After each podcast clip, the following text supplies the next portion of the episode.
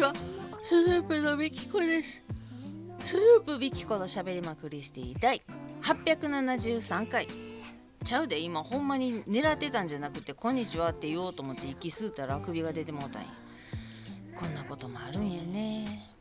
いつも聞いてくださっている皆様どうもありがとうございます。はじめましての皆様はじめましてスヌープのミキコと言います。スヌープというのは関東を中心に活動しているのかしていないのかの2人組で楽曲制作をしたりしながら CD の販売をしたり音源の配信をしたりしております。そんなスヌープのボーカル私ミキコが毎週土曜日に20分の配信をさせていただいております。本日は2月3日節分の金曜日時間にして夕方の4時6分7秒。9秒といったところでございます。いやー神戸帰ってまいりましてあの後あの後って喋った後荷物持って新横行って格安チケット屋さんが全然行ったところがなくってあれおっちゃんじゃなくて自販機しかないししかも新大阪新神戸っていうのがないしと思って他のところに行こうと思ってまた歩いていってほんならまた自販機やってんけども新大阪新神戸のやつがあるからこれでええかと思って買ってほんなあれやねんな。前まで前までってもうめちゃくちゃ前やけど格安チケットでチケットを買った場合緑の窓口で指定席が取れたと思うのよ。で緑の窓口行って指定席に変えてくださいって言ったら指定にはプラス800円ぐらいかかりますよって言われてはマジで？と思って。なんかもう新幹線の回数券自体がなくなったんやってな。でなんか仕様が変わったんかしてあこれじゃあ自由席なんやと思ってあじゃあ自由席でいいです。どうせ空いてると思うんでとか言って。で今日乗れるチケットに変えてもらって。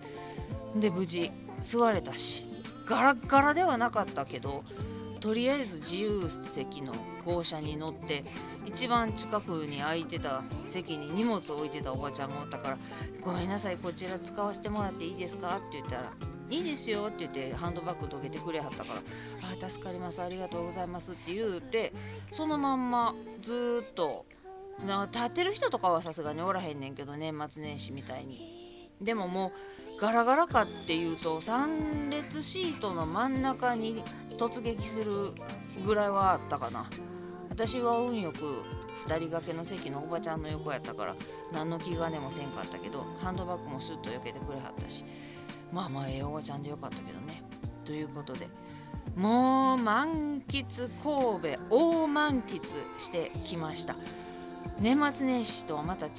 た普段の日に変えるっていうのにちょっと今回からハマってしまいそうなそんな楽しい神戸でした。ということで今日も最後までお付き合いいただけましたら嬉しいです。スヌープミキコのしゃべりまくりしていたい873回。始まり始まり。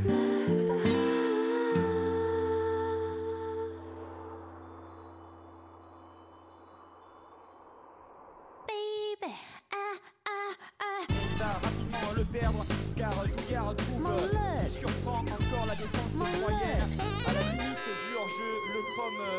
euh, 何してたって？ご飯食べてるか寝てるかだけやったんやけど正月のおせちがなかったからっていうのもあんのかな。でも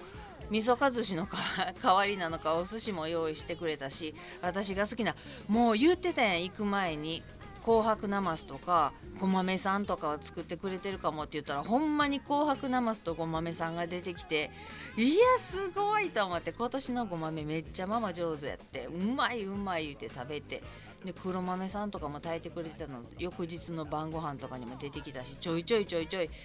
ずらっとおせちじゃないでお重じゃないけれども私が好きなもう全部好きやねんけどその中でもまあまあ作ってくれるやつを小皿とかでちょんと出してくれていやもうめっちゃおせちも堪能できたしお鍋も堪能できたしもう朝からママがハマってるパンのおすすめが今これママハマってんねんって言いながらパンをどんどんどんどんこのバターハマってんねんとかめっちゃ出してくれて初めてシャインマスカットも私食べまして食べさせていただきましてなんかな美味しいヨーグルトとパンとシャインマスカットと美味しいミルクティーでほんまあげ膳末膳でもうほんまにねもうほんまばっかり言うとうけど寝てるか食べてるか喋ってるか笑ってるか寝てるか食べてるか喋ってるか笑ってるかの日々でして。んでなみんなありがとうな。ママに私スマホ変えてんやんかって言ったら「いやもうだから一緒に変えようって言ったやんか」っていう反応やったんでもう年末昨年末に変えてまだ1ヶ月も持ってないと。1ヶ月ちょうど1ヶ月ぐらいかな。1ヶ月ぐらいしかまだ使ってへんねんけど私ももう覚えなあかんとか触って分からへんっていうことがあったら教えてあげるに特化できへんからとりあえず自分のやつだけ使えるようにしといてんで今回どうするママもスマホに変えるって言ったらいやもう変えるわって言ってお乗り気やよかったと思ってで行ってきたのよ。もうあの帰った次の日かな？環状線が止まるかもしれへんとか言ってたやん先週。でそれは止まりはせんかってんけどもう鬼寒やったからほんまはなるべく早いうちにスマホを手にしてずっと触っててほしかったんけど今日はやめとこかみきちゃん。明日にしようかってなって1日伸びたんやけれども行ってきまして。しかもなんか最初に電話かけて今から行けますかって電話したところのショップの店員の態度がめちゃくちゃ悪くてなんやこいつってなったんよ。んならママがママも今だいぶ前にあの携帯壊れて行ったんそこやねんけどすっごい店員の態度悪かってもう嫌やねんっていうかもう違うとこ行こうって。も電車乗って2駅ぐらい行ったらあの違うとこあるから近いとか遠いとかじゃなくて気悪いわ言うて。で電車乗って行ってきたんや。ほななまあまあ店員さん関西人っていうのもあるんやろけどでも同行したフレンドリーと慣れ慣れしいを履き違えたらあかんでっていうぐらいの店員に当たってもうてんけどつっけんどんにされてるわけじゃなくて慣れ慣れしいだけやからまあまあここはみきちゃん怒ったらあかんわってママもちょっと笑ってるしな。頑張って笑ってるんかもしれへんけれどもとこここは切れんとこうと思っててんけどまあ慣れ慣れしい。ほんまに。どこどこの幼なじみやっていうぐらい。お前誰？っていうぐらい。めちゃめちゃ慣れ慣れしかって。ちょっとみきちゃんはイライラしたんですけどとにかく何がすごいって私知らんかったんやけどな。それも私がこの iPhone 買った時に知ったのがまずそのプランがガラケーからスマホに変える人だけが利用できる一番安いプランで月々980円っていうのがあるっていうのでミシャもそれに飛びついたわけですよ。んで iPhone の中で一番安い今まで iPod Touch でずっと遊んでたから iPhone やったらすぐ使えるやろうと思って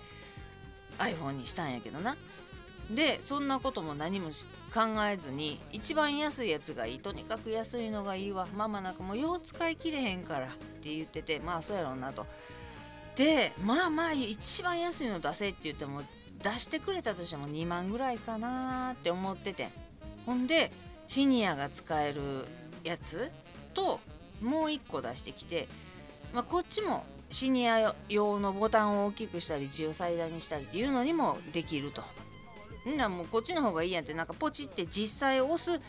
受話器のボタンとメールのボタンとみたいなのをカチッて押すほんまに押すボタンがそのシニア携帯にはついてたんやけどどうせそんなもんボタンが効かへんくなったりほこりが溜まったりすんねんし何かにしてタップっていうのは絶対せなあかんし覚えたらそっちの方が簡単やからもうこのシニアのやつやめようこっちのしようって言って ROSWE っていう富士通やったかなかなんかのやつを出してきてくれて。でまあそれはええわって。お兄ちゃんこれ機種代なんぼなんっていう話になったんです。安い方がええと。お値段だけ教えてもらおうと思ったらその去年発売やったかな。今 Android12 とかなんかな最高が。で Android11 が入ってんねんけど去年発売の AROSWE っていうやつやと機種代が1万円。プラス税金で1万1000円。それをその場で払ってしまえば分割払いとかっていう話じゃなくってもうとにかく機種代が1万1000円なんよ。ほなだと月々980円税込み1020何ぼかかなんかを払えばええってなって何それってこのスマートフォン1万円で買えるの？ってなってママこれはすごいことやわとこれ1万円やってもう絶対これやってって。私も iPhone やったら教えてあげれることも多いやろから大して変われへんねやったら、まあ、私が買ってあげたいのは山々やけどママがお断りするやろけどな。まあでも7万か。7万はさすがに7万やったかな。この iPhoneSE 一番安いやつで7万やったかな。かなんかを分割で払うねんけどまあでも7万っちゅうことはないからでも一番安いの出せって言ったら2万ぐらいの出してきよるやろと思ってたら1万やったからもう飛びついて。まあまあこれはすすごいよと。で安心なんちゃらかんちゃらとかいうのもあるけれどももうほんまも携帯電話を携帯せえへんし柔らかいガーゼのハンカチとかの上にそーっと置いたりするぐらい 何も壊れへん。綺麗なまんまの携帯でガラケーだって傷一つついてないの私なんかもう色ハゲハゲで。落とした角っことかプラスチック割れてたりするのにまあもう何これ店に置いてあるやつですかっていうぐらいめっちゃ綺麗なままのガラケーなんよ。だからまあまあ大丈夫やろうと、まあ、安心なんちゃらとか入らんでやろうと。って言って私はとにかく1回入ったけどやめて1ヶ月も経たんうちにやめたんよ。600円700円やったかな。月々毎月払わなあかん。でやめたんよ。んでまあまあじゃあ980円でいけるように。2年目から2030円かな？かなかなのかな？なんかそうやねんけど。まあにしたって安いわな。あの携帯の機種代の分割がないから。いやもうそれはもう大満足と思って。んでケースとこのガラス貼るやつをこれお店でどうやって出してこられて私 iPhone 買った時も出してこられてんけど自分で選びたいからいいですって言って断ったんよ。ただママのケースを買いに行く時間と場所とその機種に対応しているのかどうかっていうのを検索して、まあ、ネットでも買えてんけどネットってほんまに来たものがどうなんかとかそれをカチッてつけるのがママができるのかとかっていうのって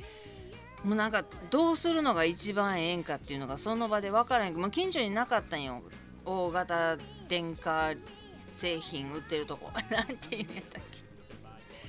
そのビッグカメラとかな山田電機とかに行ったらあるかなと思っててんけど、まあ、この機種に対応している欲しいところに穴があるとかなっていうのはどうやっていうので探したりなんやらっていうのにもうほとほと疲れてしまって新しいものを手にするのでママも疲れてたしでお兄ちゃんが出してきたそのケースに強強いですとかいう強度がすごいとかなんか落としても大丈夫みたいなのすごい書いてあったんやんか。すごいそれにママが惹かれてしまってあこれに入れてたら安心やんっていう感じになったのもあって黒しかないけどいいってあもうそんなん全然かめへんって言ってじゃあもうケースはこれを買おうってじゃあケースいくらですかって言ったら3500円か800円かなんかしようのよ。私なんか1000円ぐらいのケースやねんけどまあまあそれ安心代やしほんで欲しいところにその携帯専用のケースやから欲しいところ全部穴が開いてるしまあママが満足してんやったらええし、まあ、黒でちょっとたえもないけれどもシリコンも強そうやし分厚いし欲しいところには全部穴開いてるしまあじゃあこれは買いましょうと。んでガラス貼るやつ2種類出してきはってちょっと柔らかくてブヨンブヨンってなって当たったりしても衝撃吸収してくれるタイプとガラスをピタッて貼って本体が割れる前にこのガラスが割れてくれるから安心っていうやつとどっちしますって言われたからどっちしますも何もいくらやねんと思ったらブヨンブヨンの方が3000なんぼでガラスのやつが4000なんぼって言われて1枚でやで。でしかもそれ貼ってって言ったら貼り代で1100円かかんないおいおいおいそれは待てと。分かった分かった。それは私が100円均一に行って買いましょうということになったんでケースだけ買って帰ってきて結局100均でいい形のサイズがぴったり合うやつのガラスがあったからうまいこと晴れてんけどみきちゃんやったってんけどもうねスワイプの仕方とかフリック入力の仕方とか教えていやもうこんなできへんわって言うかと思ってたらあうんこれは分かった。ほんでなとかいう感じでサクサクサクサクやってって仕組みは分かってんねインターネットとかブラウザとか検索とかそのその辺はやったことがないから分からへんのよ。パソコンもないしマウスもないしインターネット環境にいたことがないから。ただポケモン GO がやりたいねんみきちゃんって言わはって。ほんならなこの Google プレイっていうところから普通に検索でやった方が良かったかと思ったけど Google プレイっていうとこはここおもちゃ屋さんやねテトリスがやりたいよ麻雀がやりたいよってなってもここにいっぱいゲームがあると。とりあえずコマーシャルは流れるけれどもフリーやからこれやってみたいっていうやつを全部インストールインストールってして遊んでみと。ホーム画面からこのアプリをこっちに動かしたいよっていう時はこうやってやんねんとかいうのも全部覚えてくれてでポケモン GO 私持ってないしやったことないからさ。とりあえずインストールしてなんか主人公のお洋服決めて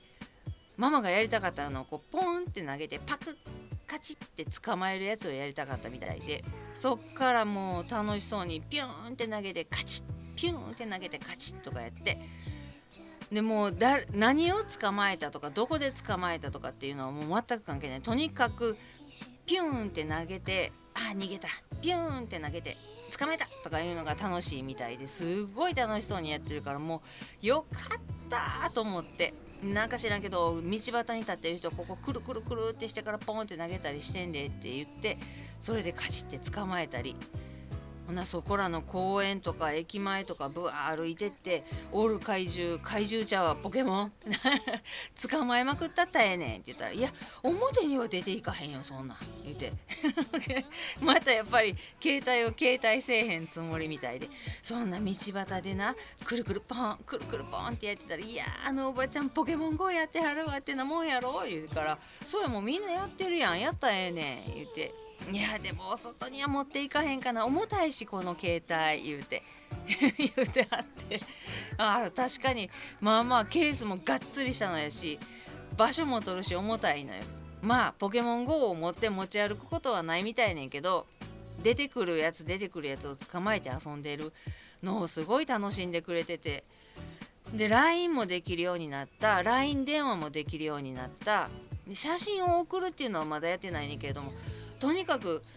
LINE でポンポンポンポンやり取りできるしそこでもう受話器のマークを押したら電話もできるしっていうのがすごい楽になってこれ楽しいわって言ってくれてるからもうめっちゃ良かったって思ってんねんけどここで皆さんに教えてほしいんです。また私もうほんまになどこでもドアがあったらすぐ帰りたいわっていうぐらいちょ待ってそれその携帯見してって言って私が触りたいぐらい設定を開いてこうやってこうやってこうやってみたらいけると思うねんっていうのもできへんからさ。もう今から新幹線に乗って帰ってやってあげたいぐらいやねんけどもう調べたらめちゃくちゃ出てくんねん。ただ復旧の仕方とかっていうのもいっぱい出てくんねんけどまあでもスマートフォンショップに行ってレクチャーしてくれるお姉さんがおったからそのお姉さんに聞くのが一番早いと思う。私帰ってあげられへんしって言ってんけどな。ポケモン GO が急に GPS の信号を探していますっていう赤いのがバーンって出てできへんくなってみきちゃんって言ってほんで設定から位置情報っていうのをオンにしたら多分いけると思うでって言ったら1月31日にオフになりましたみたいなこと書いてあるって言うからそれオンにしてって言ってオンにしてんけどやっぱりあかんわ。再起動したらいけんのかな。まあでも教えてあげられへん。手取り足取り教えてあげられへんからそのお店に一回あの契約のことと家での契約のこととっていうのを話しに行こうと思ってるって言ってたから今月中に。でその時にもう全部教えてお願いやわって言って言ったら教えてくれはると思うでっていうことになったので。いやほんまにどこでもドア欲しいしもう今週末にも帰りたいぐらいやってんけれども帰らんかったけど な新しいものを覚えてもらうのに。でも慣れやと思うからもう触っててと思うから LINE をめっちゃやってんねんけど。ということで皆様のおかげで4ギガやったかな？一番小さいギガ数で契約することができまして。それもこれも皆様のおかげでございます。ポケモン GO のご指南もできればよろしくお願いしたいと思いますけれども。はあということで現実逃避から現実に戻ってきてみきちゃんはずっととゆる